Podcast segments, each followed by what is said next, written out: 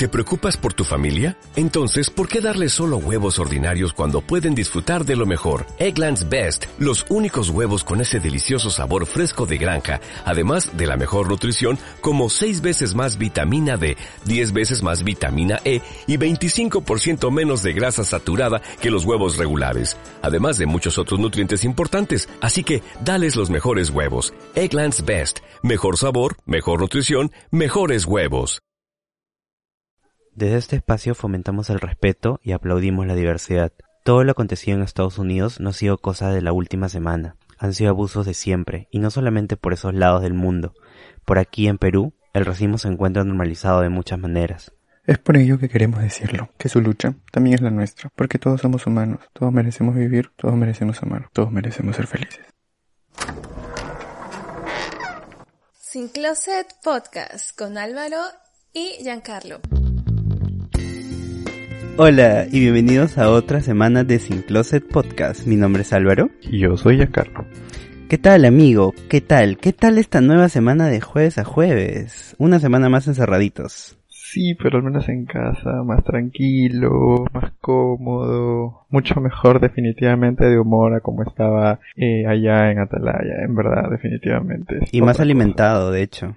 Sí, sí, ya, obviamente ya estoy comiendo mejor porque a, a veces comía solamente tú, solamente cereal. Te juro que me había cansado del cereal ángel con el yogur yo fresh todas las mañanas y todas las noches. En verdad no tiene sentido. Espera, antes de seguir con, con estas cosas, quiero decir que es el episodio después de más de sesenta y tantos días que nos estamos viendo las caras porque estamos usando una app y es raro porque siempre te hablaba por teléfono y no sabía cómo reaccionabas, pero ahora ya estoy viendo tu cara, tu cara que me harta, ya la estoy viendo.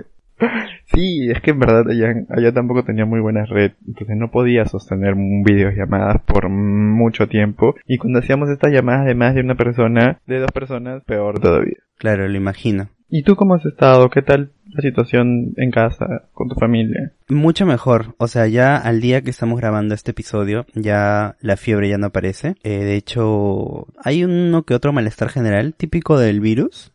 Según lo que he leído, pero en realidad ya no hay más síntomas graves, ¿no? Entonces están más estables. De hecho, siguen con las medidas eh, de seguridad eh, y de sanidad instaladas en mi casa.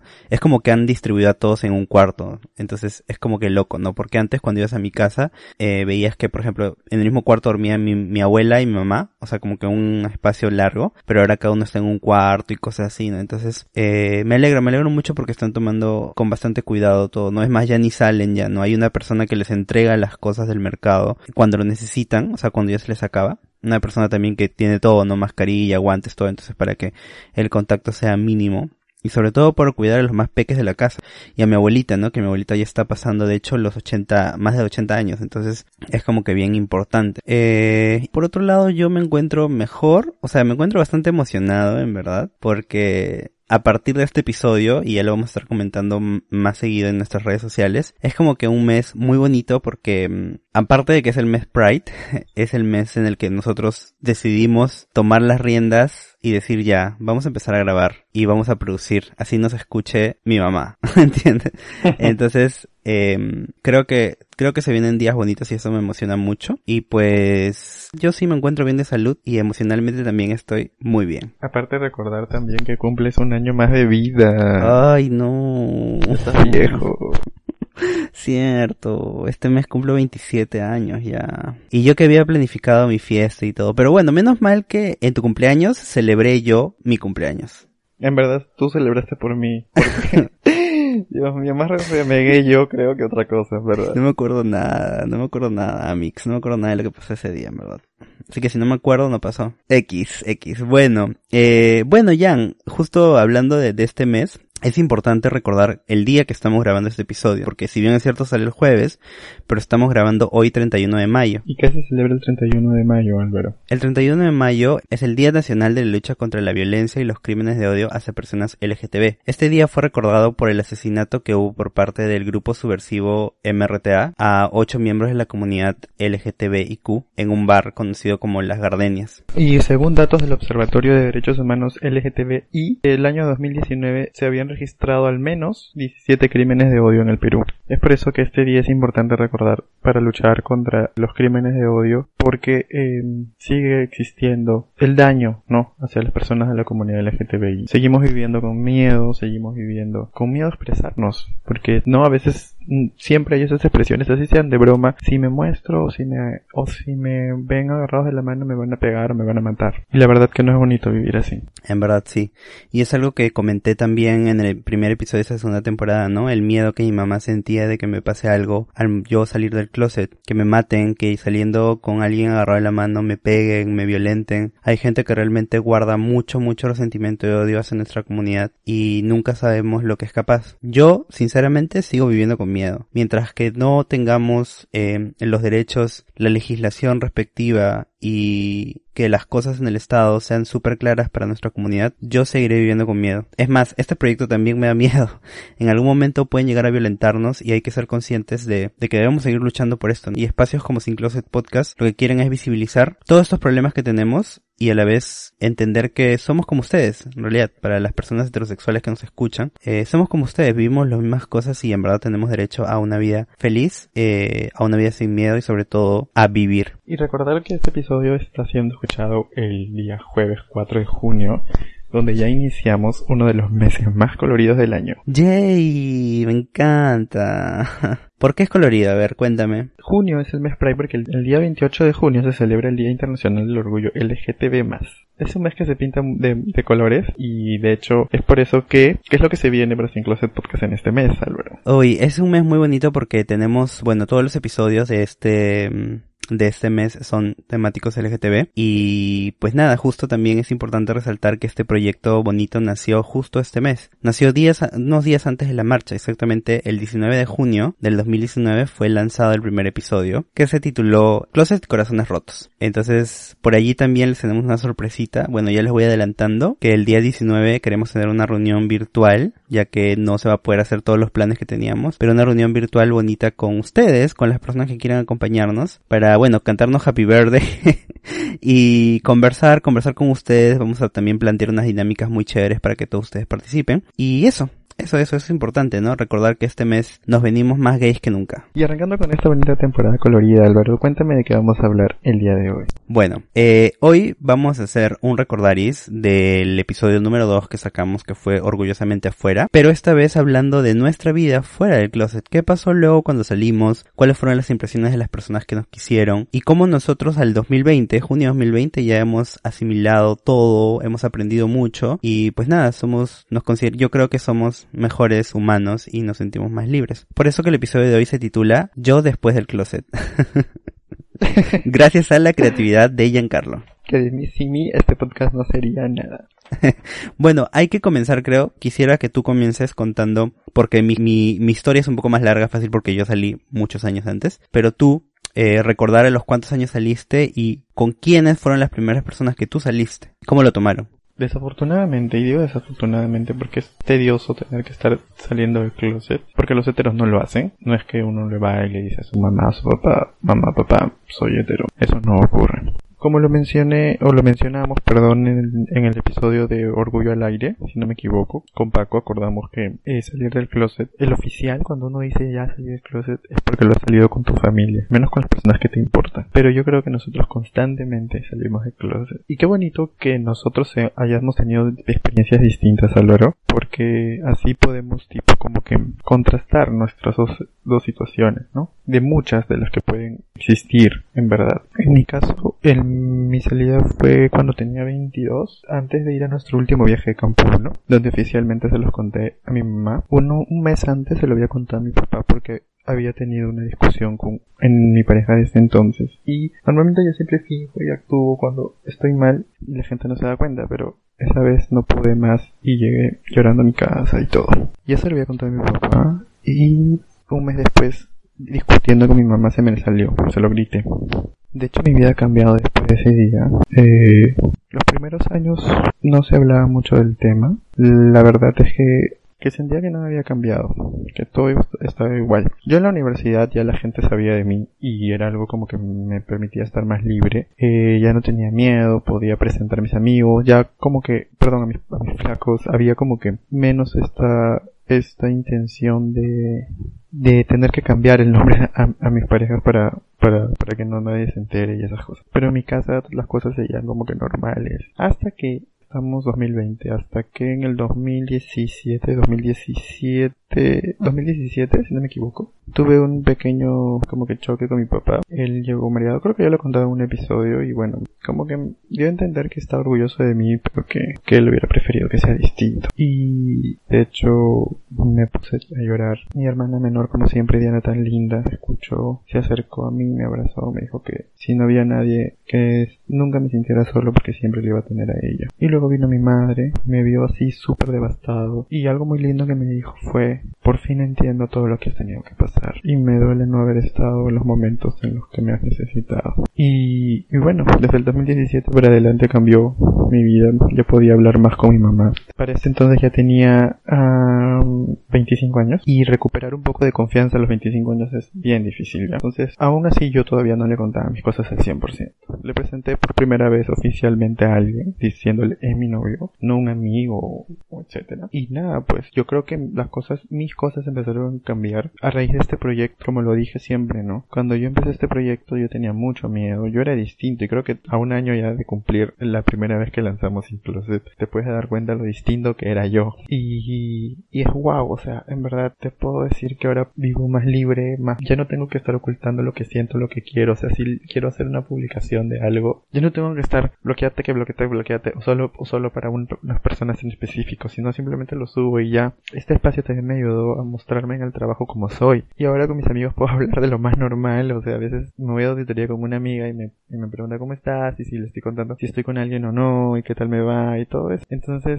se siente súper bien porque es súper, súper feo tener que, que cuando ya estás con la gente del trabajo, por ejemplo, tienes más confianza y te pregunten, ¿y qué tal tú tienes enamorada? Cosas así, tener que estar diciendo no, tener que estar diciendo sí, se llama Angélica, cuando en verdad se llama Ángel. Entonces es como que ya te vas dando cuenta que vas creciendo y te vas siendo como que más independiente, ¿no? Y tratar de, de, de preocuparte por lo que las demás personas piensen de ti porque las personas que te quieren siempre van a estar ahí contigo. Y de verdad que mi vida ahora es muchísimo más tranquila. Igual como tú lo mencionas, a pesar de todo, sigo viviendo con miedo. Miedo que un día, por querer abrazar a mi flaco en algún momento en la calle, aunque ahora ya no se pueda, pero cuando se pueda, cuando, bueno, no sé, la gente me mire y me diga, pucha, este, no sé, me puede pasar algo, O solamente a raíz de este, de que, de que el podcast crezca más y que, y que no sé, o sea, nosotros no tenemos haters ahorita, la verdad, pero que nos empiecen a, comentar cosas o comentarios homofóbicos y todo eso también me aterra. Pero sigo poniendo mi granita de arena en este espacio, porque lo que quiero es que no hayan más Giancarlos que tengan miedo de mostrarse como son. Que las generaciones que vengan no haya un Giancarlo que tenga miedo de que lo vayan a botar en su casa. Que trate de fingir lo que no es. Que trate de como sea incluirse en la sociedad, haciendo cosas que no le gustan o tapando las cosas que sí le gustan. No quiero que otras personas pasen por lo que yo he pasado, entonces, así con miedo o no, vamos a seguir para adelante y creo que creo que esta libertad bonita que siento ahora, quiero que que las demás personas que todavía les cuesta y que todavía sienten que, que no pueden, poco a poco se armen de valor y se den cuenta que no están solas. Y bueno, ese fue creo que el cambio más grande de mi vida desde que salí del closet. Como te digo, vivo mejor, más tranquilo. Desafortunadamente aún me cuestan ciertas cosas. Por ejemplo, ahorita estoy en mi casa y me he metido, me he encerrado en un, mi cuarto porque no quiero que mis papás escuchen todo lo que estoy hablando. Porque aún me cuesta, aún me cuesta y, y wow, era diferente cuando estaba allá en Atalaya y tenía mi propio cuarto y podía hablar libremente de lo que se me da la gana. Pero es poco a poco, pues, ¿no? Y bueno, parte mi historia de cómo ha sido. Yo tengo que tres años así saliendo del closet completamente, así se podría decir, no mucho. Y creo que es diferente a tu situación, que tú sí desde hace muchos años. Cuéntanos. Sí, 11 años fuera del closet. A los 15 que decidí salir con mi madre, que fue la persona más importante, pero de hecho, como ya lo había comentado en, otro en otros episodios, eh, yo había salido con mis mejores amigos del colegio. Entonces, yo realmente me encuentro dentro de esas personas, por así decirlo, entre comillas, suertudas, que nunca sufrió un bullying en el colegio tan fuerte como sea de otros casos, utilizando las palabras super ofensivas que son como maricón, cabro. Yo la verdad es que no he crecido en un entorno escolar en el que me han gritado eso. O sea, sí me afecta si alguien me lo dice con desprecio y con asco, porque creo que cualquiera le afectaría como cualquier insulto sobre alguna característica de tu cuerpo, algo así que te pueda afectar. Pero de ahí había algo curioso que justo tú lo comentaste en esta temporada, que creo que no lo habías comentado, que fue cuando yo ingresé a la universidad, yo ocultaba que estaba con un chico. Siempre cuando hablaba por teléfono decía que iba a hablar con mi enamorada. Es más, a mi mejor amiga se lo había dicho y y ella pensó que yo tenía enamorada, pero mucha gente tenía sospechas. Porque obviamente la universidad no está más grandecito, pues no sé, está más adulto, entre comillas, y a estas cosas no deberían importar. Pero igual, hay discriminación en las universidades, eso no podemos negarlo. Hay mucha gente que es homofóbica, gente que yo conozco que realmente nunca me han hecho por hablar ni ser amigos o de lejitos nomás, porque son gente que no quieren compartir espacios con personas de la comunidad LGTB, lo cual es tonto, ¿no? Porque es que yo te hable para hacer un trabajo no significa que yo quiera hacerte algo o quiero estar contigo que me gustes, o sea, eso nada que ver. No por ser gay me tienen que gustar todos los hombres del planeta. Efectivamente, eso es muy importante. Pero mm, en realidad en la universidad creo que solamente me bastó unos cuantos meses hasta que te conocí y hasta que entramos en confianza como para yo realmente decir, oye, soy gay. Eh, y a partir de eso eh, ya no he tenido la necesidad de ocultar mi situación, ni con quién estoy, ni qué es lo que hago, ni a dónde voy. En la universidad es curioso porque yo no es que sea una persona que esté con un polo que diga I'm gay, pero fue curioso cómo todos los profesores de la facultad se enteraron de alguna u otra manera de que a mí me iban los hombres. Eh, quizás en alguna fiesta o quizás por estar metido dentro de la federación, entonces no lo sé, no sé cómo habrá sido, la cosa es que llegó el chisme y se confirmó y todo, pero a pesar de eso nunca me trataron diferente y al final en la universidad uno demuestra sus capacidades mediante el cerebro, ¿no? Y las habilidades que tenga de conocimiento y todo. Y creo que yo en ese aspecto no, no me quejo. Hice todo lo que está dentro de mi alcance en la universidad y salí con las metas que yo me había planteado. Eh, el trato con mi familia en realidad es, fue un poco no tan, o sea, fue fácil pero no tan fácil, ¿no? O sea, con mi mamá y mis hermanos fue mucho más sencillo porque a partir de mi salida del closet yo les pude presentar a las personas con las que estaba. Entonces, eso es lo que yo siempre había querido, un entorno familiar, porque yo me considero una persona muy muy familiar. Pero con mi padre no. O sea, mi padre aún me costaba, ¿no? es algo que yo le había comentado. Con mi padre decidí salir cuando acabe la universidad. ¿Por qué? Por este miedo de que él me deje de dar dinero, que me deje de apoyar, que me deje de decir, pucha, sabes que Álvaro, yo no te voy a pagar un cuarto en Lima. Entonces tú ves cómo, ¿no? Y yo iba a entrar en pánico porque las cosas en Lima para jóvenes en los trabajos son muy abusivas para ser reales. Y con él decidí salir después. Y al salir ya con más edad y presentarle a mi pareja de ese entonces, fue como que fue como el chihuahua saliendo del logo, o sea, fue rompiendo el closet y ya no me importa absolutamente nada. Es por eso que ahora en los trabajos nuevos que tengo o en el trabajo en el que estoy yo soy completamente yo. Y lo que lo bonito de resaltar de este último empleo en el que estoy es que bueno, quiero reconocer que es una empresa que me ha dado todo el apoyo, tengo un jefe no sé, creo que más que mi jefe se está volviendo mi amigo y con él puedo contarle cualquier cosa, cualquier problema que tenga, puedo bromear y todo. Y al llegar yo, mucha gente empezó a salir del closet también, porque les di esa seguridad y esa libertad. Y creo que es lo mismo que ha pasado con este proyecto. Creo que este proyecto, yo tengo mi versión de Giancarlo antes de Sin Closet. Tengo mi versión de un chico juerguero, tonero, que se ríe todo, buena gente, buena onda, todo, pero nunca te había conocido tan libre. Y tú sabes por qué te digo esto, porque cuando hablamos en privado te sueltas más, eh, no sé, empiezas a aceptar más cosas que te gustan de ti, que te gustan de las otras personas, y me da mucho gusto que esto haya sido parte de tu proceso de salir del closet. Ahora, es importante, creo, Giancarlo, también resaltar, y lo hemos dicho muchas veces, que nadie puede obligar a nadie a salir del closet. Cada uno tiene su reloj, y si, pucha, tienes 40 años y no has salido del closet, no te sientas mal. Es tu realidad, y creo que cada uno debe ajustarse a cómo están las cosas. Nadie quiere que una mamá nos deje de hablar, ni un papá nos deje de hablar, ni unos hermanos, o que nos la puerta en la cara, y nos digan, saben que ya no existes para mí. Pero eso puede pasar, es la realidad de muchas familias. Pero lo importante, lo importante de todo, es también decirles que la vida fuera del closet es hermosa. No se imaginan cuán reprimido yo me podría haber sentido en la adolescencia y ahora cómo me siento. Cómo gozo de mi sexualidad, descubro mi lado femenino, entre comillas, también porque algunas veces lo he hecho, y puedo hablar con quien quiera de lo que quiera. O sea, nunca me he sentido mm, clausurado, por así decirlo, o censurado en mi boca el tut cuando yo quiero hablar algo. Y eso ha sido, creo que, lo más valioso, lo, lo más valioso que puedo rescatar de esta experiencia. Y pues nada, o sea, creo que, creo que mi vida del closet ha sido tranquila. Igual concuerdo contigo de que he vivido con mucho miedo.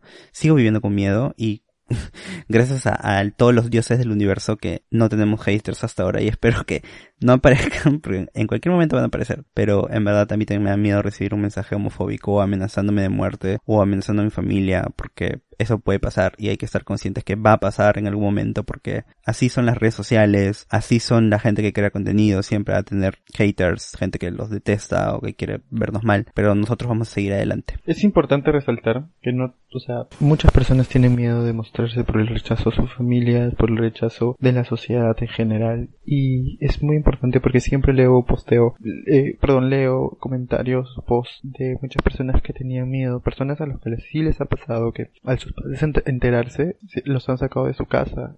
nosotros podemos decir que es lindo vivir fuera del closet, porque es bonito, es bonito creo yo vivir siendo tú mismo. Pero es un proceso que le pertenece a cada uno y que uno se va a dar cuenta tanteando el terreno de en qué momento tiene la fuerza para afrontar lo que se viene. Porque podemos decir las cosas bonitas, pero hay cosas feas de lado también. O sea, en mi situación, en mi casa por unos años no la, yo no me sentía bien. O sea, a veces hasta me pone triste todavía pensar que tengo que encerrarme en un cuarto para hablar de todo esto. Me pone triste que, que estos momentos me hagan decir, pucha, ya me quiero ir a mi casa para tener mi espacio para poder seguir siendo yo. Incluso cuando fui al psicólogo, ¿no? Entonces, tú sabes, algo que en mi casa no hay tanta privacidad que llegamos. Este, entonces, ni siquiera en, mi cuarto. Entonces, 27 años sin privacidad y como que limitándome a muchas cosas me hace sentir mal, ¿no? También el hecho de querer decir, pucha, me quiero a mi casa para ser yo mismo y poder hablar lo que yo quiera en el momento que yo quiera y, y, y hay muchas cosas más, o sea, a mí me han gritado en la calle también, cuando me han visto con algún ex ahí abrazándonos porque un ex se puso mal por una,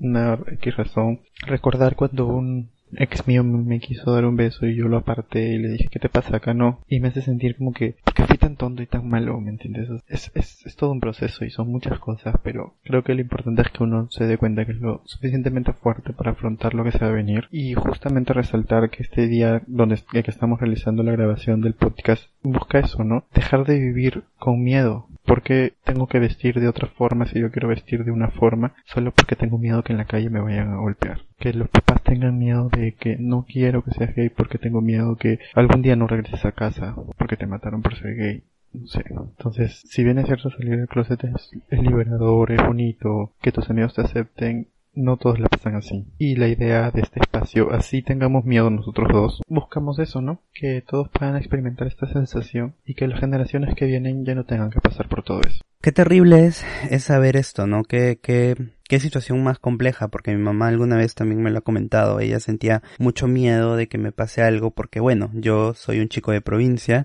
venir a la capital, que Lima es un monstruo de personas y está lleno de, de delincuencia, de gente que te puede hacer mal. Ella, el primer miedo que tenía era de que yo me tope con alguien que me haga daño o sea, alguien a nivel sentimental, un chico del cual yo me enamore y haga algo malo. Tantos crímenes de odio que hemos visto, gente de la comunidad que ha sido mm, asesinada o ha sido, porque sí, hay que decirlo como tal, ha sido asesinada o ha sido violentada por sus parejas, ese ha sido el primer miedo de mi mamá.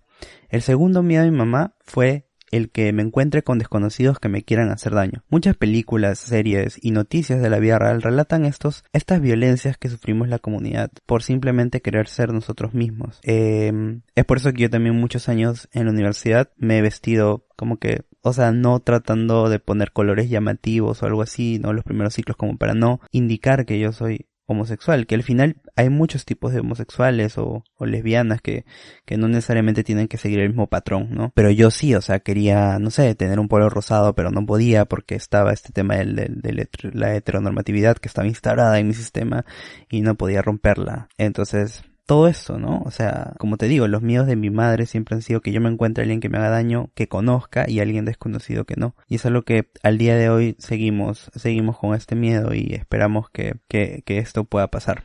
Pero bueno, la otra parte es, eh, si bien es cierto, no saliste primero con tu mamá, pero quiero que nos cuentes un poco qué fue lo que te dijo la primera persona, si recuerdas, que te dijo cuando saliste. ¿Cuáles fueron las primeras palabras? Porque yo sí recuerdo que me dijo mi mejor amiga. No sé si fue Diana, no sé si fue... De la primera persona fue Diana.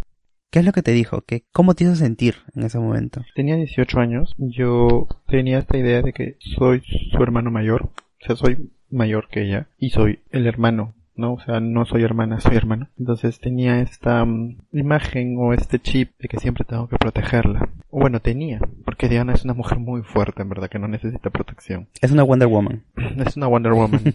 Pero yo tenía este chip instalado y en ese momento, cuando se lo conté, me puse a llorar mucho porque sentí que le había defraudado como hermano mayor. Y le dije que, que me perdone por no ser el hermano mayor modelo que ella tenía que seguir, por no poder protegerla. Y que al contrario, ella me tenga que proteger a mí de rechazos, de odios, de que sus amigos se enteren y la, la molesten, ¿no? Por tener un hermano gay. Y ella me dijo que jamás le iba a importar lo que piensa el resto, que de ahora en adelante jamás iba a estar solo porque la tenía ella. Y yo en ese momento sentí, wow, de verdad gracias Dios, porque de todos los espermatozoides que tuvieron que ganar la carrera ese día, ganó el mejor que fue mi hermana. Que sin ella, de verdad sin ella, todo este proceso de quién soy yo, la verdad, no se hubiera dado. Lo hubiera tenido mucho más difícil. Esa fue la primera persona para mí que se enteró. No sé cómo fue en tu caso. Creo que fue tu mamá, No, no, fue mi mejor amiga Andrea, con quien nos separamos luego del colegio, porque ella se tuvo que ir a vivir a Chile. Entonces recuerdo que fue en una hora de recreo, que yo estaba, como que yo le dije Andrea, quiero hablar contigo de algo, pero no sé cómo lo tomes. Porque Andrea fue mi ex. Duramos tres días ya, pero fue mi ex al fin y al cabo. Y nos hemos besado y entonces, o sea, en ese entonces era como que lo común, ¿no? Cuando eres adolescente. Em, entonces yo recuerdo que ese día estaba muy tenso, estaba muy preocupado porque yo ya sabía que me gustaban los chicos y no sabía con quién conversarlo, entonces no, no tenía idea de, de cómo, cómo salir del closet. Había visto muchas series, muchas películas que decían cómo salir, pero siempre los, los resultados eran como que de rechazo, ¿no? Porque las películas muchas tratan de reflejar la mayoría de la realidad de la gente de la comunidad. Entonces recuerdo que estaba muy tenso, estaba muy nervioso y le decía Andrea, te quiero hablar. Me acuerdo que el primer recreo, porque en mi colegio tenía dos recreos, al primero me dijo, ya bebito, ¿qué quieres hablar? Y yo le dije, no, creo que no puedo decírtelo ahorita. Y me aguanté al segundo recreo y ahí ya, ¿sabes qué? Nos fuimos al, como un tipo de azotea que tenía mi colegio y le dije Andrea, ¿sabes qué? Quiero decirte que creo, le dije creo que me gustan los chicos y te lo cuento a ti porque eres una persona muy especial para mí. Ella se quedó callada creo que unos 5 segundos y me dijo, no me importa, o sea, no me importa que seas gay, no me importa que te guste quien te guste, yo siempre voy a estar para ti. Quiero que sepas que, que pase lo que pase, vamos a seguir siendo amigos. Esa fue la primera persona que me hizo entender que el mundo no es tan malo como lo pintan. Que hay personas crueles, sí, pero también hay personas que no les va a importar qué es lo que te gusta en la vida, porque van a valorar más tu esencia como ser humano que como otra cosa. Eso por parte de mis amigos. Y por parte familiar, la primera persona que se lo dije fue mi prima Alejandra, que vive en Lima y que yo iba los veranos a pasar en su casa. Se lo conté porque, porque en ese entonces yo estaba en el mundo del hi-fi y como ya le había contado, conocí muchos chicos, entonces necesitaba que alguien me apañe para mis salidas con chicos. Entonces se lo conté y le dije, ¿sabes qué Alejandra? Mira, he conocido a esta chica y me gusta y ella pensé que lo iba a tomar de una manera súper diferente y fue una de las personas más comprensivas, una persona que me ayudó mucho en, ese proceso de salir del closet y me apoyó, me es más, me acompañó a una cita con un chico. Porque tenía miedo, yo estaba en Lima, que yo ya voy a conocer a alguien, ¿no? Y si me, si me, si me secuestran, si me pasa algo, ella me acompañó. Me acuerdo que fue en una feria, en esas ferias tipo, eh, de esas que ponen los jueguitos mecánicos. Y me acompañó y fue súper linda porque estuvo ahí conmigo y me dejó hablando con el chico obviamente y cuando tenía la oportunidad de no dejarnos solos, lo hacía. Y, y wow, o sea, fue la segunda muestra de, de, bueno, tengo suerte, o sea, en ese momento dije, tengo suerte. Y, y cuando salí con mi familia, con mis amigos, en el trabajo, sigo diciendo, ah, la mierda, soy una persona muy afortunada. He estado rodeado de mucha felicidad y de mucho amor y comprensión. Y sobre todo mucho apoyo. Entonces, wow, no, no, o sea, me encantaría que esa realidad sea la de muchas personas. Qué bueno, amigo, que ahora tú ya estás teniendo una realidad que se parece más a la mía, pero en verdad me encantaría que, que nadie tuviera miedo de salir. Y algo muy importante que, que, quiero resaltar, que dijiste al inicio, es que los heteros no tienen la necesidad de salir. Cuando un hetero llega a una empresa o a una universidad, nadie le pregunta, oye, ¿qué te va? ¿Los chicos o las chicas? O las dos cosas. nadie, todos asumen que porque eres chico y tienes pene, te gustan las chicas. Entonces, no tienes la necesidad y wow, o sea, los padres también asumen lo mismo y por eso es que nunca te preguntan, oye, cuando estás en la adolescencia, que es cuando empiezas a darte cuenta de los cambios hormonales o en la niñez, nunca te preguntan, oye hijo, ¿tú eres gay? O ¿Tú? Y creo que los padres deberían empezar a preocuparse por estas cosas, porque muchos niños, muchos jóvenes sufren en silencio y no saben a quién contar, y a veces recurren a personas malas, recurren a medidas que no son las correctas, o simplemente no viven felices. Entonces es algo que se debe ir cambiando poco a poco. La otra pregunta que te quiero hacer es, ¿qué le dirías al Giancarlo un día antes de salir del closet? ¿Qué hubieras cambiado en ese momento? Nada, nada porque viví mi proceso cuando lo tuve que vivir. Mi escenario ideal hubiera sido sentar a mis papás en el sofá y contarles y todo ese show. Pero creo que si las cosas se dieron como se tuvieron que dar, fueron lo que me hicieron ser quien soy ahora y quien voy a seguir siendo mientras más siga creciendo. Así que no cambiaría nada. Pasé mis años escondido, pasé mis años reprimido y ahora paso mis años bien, tarde, pero pero es mi momento, es mi tiempo, como tú dices, cada persona tiene su propio reloj, a ti te sucedió ah, eh, más joven, a mí me sucedió hace unos años y más ahora con, con Sin Closet, hace un año que en verdad recién soy libre al 100%, entonces eh, no cambiaría nada. ¿Tú? Ah, mm, creo que tampoco cambiaría en la manera en cómo se lo dije a mi mamá, como te digo que fue la persona más importante, pero quizás lo único que cambiaría es haber, se lo hubiera dicho a mi papá antes lo hubiera hecho cambiar mucho antes, porque mi papá era una persona machista, lanzaba comentarios homofóbicos cuando estaba borracho. Y eso me, me hería porque me hagan decirle, oye, huevón, tu hijo es gay por si acaso. ¿Por qué estás usando la palabra maricón? ¿Te gustaría que a mí me digan lo mismo? Y eso fue lo que le dije cuando salí del closet. Le dije, papá, escúchame ahora, que sabes que yo soy gay, prométeme que es la última vez que te vas a burlar de alguien homosexual, o lesbiana, o bisexual, o transexual. Jamás vuelvas a decir la palabra cabro, maricón, eh, mariquita como tono de burla con tus amigos, porque cuando tú lo hagas, acuérdate que me lo están diciendo a mí, y mi papá en ese, en ese momento estaba llorando.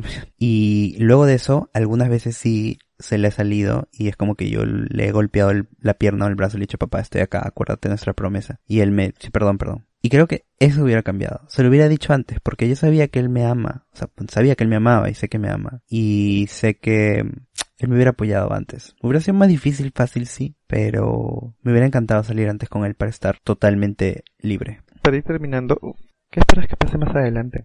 A ver, como persona peruana homosexual de la comunidad LGTBIQ+, espero que nuestros derechos ya no sean vulnerados, que no exista más violencia. Espero en verdad que todos los sueños de las personas, las personas que se quieran casar, se casen, las personas que quieran agarrarse la mano, se agarren de la mano. Para mi entorno cercano, creo que lo único que, me encantaría es seguir conociendo personas increíbles y maravillosas que, que, me aporten y que me enseñen mucho más. De hecho, justo hace poco vi una imagen en el que había una chica adolescente que decía, que decía, ¿no? Cuando yo era joven, eh, buscaba dónde encajar o buscaba con quién juntarme. Y luego una imagen de adulto diciendo ahora yo elijo quién encaja conmigo. Y es la verdad. Creo que todos decidimos quiénes son nuestros amigos y unas personas que malas, que nos tratan mal, nunca van a estar en nuestro entorno. Desearía que, me encantaría que, que el odio se siga eliminando, que yo pueda salir con mi novio agarrarle la mano en algún momento, o pueda besarme en la calle, o pueda estar en cualquier lugar con alguien, y pueda hacer lo mismo que hace cualquier pareja heterosexual o cualquier persona heterosexual, obviamente respetando las normas de convivencia y de ciudadanía, sin que me digan algo, ¿no? Creo que es eso. También deseo mucho, mucho que la comunidad trans no sea la más golpeada, que ya no sea golpeada, que puedan tener trabajos formales, que haya más inclusión en la GTBIQ en las empresas. Hay mucha gente que la necesita, lo necesitamos, necesitamos muchas políticas y pues Deseo, deseo de todo corazón que este proyecto siga ayudando a muchas personas porque hay un chico que me escribió hace como un par de semanas, creo. Respondió una historia mía y mm, una historia de, a veces pongo huevadas, tú sabes. a veces pongo memes. Siempre, en realidad, siempre. y me dijo, hola Álvaro, quiero decirte que muchas gracias por lo que haces, me has ayudado a aceptarme, me han ayudado a, a poder salir del closet como una persona pansexual eh, y me han ayudado a reconocerme y dije, wow, qué increíble todo lo que estamos haciendo y estuve hablándole un montón de rato diciéndole gracias, gracias y me decía no gracias a ti. En verdad no, chicos, las gracias son para ustedes por escucharnos. Nosotros no somos expertos en el tema, solamente contamos nuestra experiencia y tratamos de normalizar esto, pero qué lindo que este proyecto esté ayudando a mucha gente y los acompañe en su proceso y desde acá de todo corazón le decimos que si en algún momento ustedes salen del closet o alguien los rechaza, recuerden que nosotros y toda la comunidad somos su familia, siempre los vamos a escuchar. Escríbanme si se sientan mal al Instagram de Sin Closet o al personal así como lo ha hecho este chico y así como lo han hecho varias personas también que no conozco y que espero algún día conocer. Y encima era de otro país. y que me digan estas cosas fue como que mierda. Estoy haciendo lo que siempre quería hacer, generar un cambio. Y pues nada, espero un futuro con amor y con respeto. ¿Y tú? ¿Qué pides para ti y qué pides para todos? Bueno, para mí, poder dejar de tener miedo e inseguridad de mostrarme como soy, aprender a valorar lo que tengo, quién soy y la grandiosa persona que creo que soy y, y seguir haciendo esto, seguir haciendo esto porque la verdad no pensé jamás meterme en este proyecto, no es algo que está en mi mente, surgió como apoyarte a ti con un porcentaje de que no puedo decir que no a las personas, entonces tampoco por eso es que en una te dije que no y al final no, no pensé que llegaría esto, o sea, de verdad cuando me, cuando no, cuando nos escriben poniéndonos cosas así como lo que has contado, en verdad, y me mandas el pantallazo, mira, nos han escrito esto, es muy lindo, es muy lindo saber que así sea una sola persona, dos personas, estamos generando mayor seguridad en la gente. Y creo que todos juntos, como comunidad, porque es, la palabra comunidad es esa, ser juntos, podemos lograr cambios en nuestro país. Ya hay personas luchando por eso constantemente y espero, simplemente espero de verdad que las próximas generaciones no tengan que pasar por todo esto. Bueno, es el primer episodio de esta temática LGTB que tenemos y esperamos que nos sigan escuchando, que nos sigan apoyando. Eh, ¿Cómo nos encuentran, Giancarlo? Cuéntame. En Instagram se encuentran como arroba sincloset.p. Y en Twitter nos encuentran como arroba sincloset-p. Llega el momento de mi promoción, así que ahí voy. Ah, en, tu in- marketing. en Instagram me encuentran como arroba alberoclaros1 y en Twitter como arroba alberoclaros Yo estoy en Twitter como arroba un foresto y en Instagram como arroba jriveracuy. Chicos, los queremos mucho, les mandamos un abrazo. Quedan más días de aislamiento, así que nada, fuerza. Si su familia está pasando por esta enfermedad también, quiero decirles que todo se supera. Eh, mente positiva siempre a todo y pues nada, siempre estén atentos a las redes sociales para que puedan saber de las novedades que tenemos y ya les estaremos contando cómo vamos a hacer para la fiesta sin clotsetera del 19 de junio. Fiesta en cuarentena, pero fiesta al fin y al cabo. Ya estén cuenta, los queremos mucho. Sí, no se olviden de seguir todas las normas sociales porque en verdad son para evitar, ¿no? Más saturación de los centros de salud. Ya saben, si no necesitan salir, quédense en casa. Eh, un abrazo para todos. Los queremos. Chao. Chao. Sin Closet Podcast con Álvaro y Giancarlo.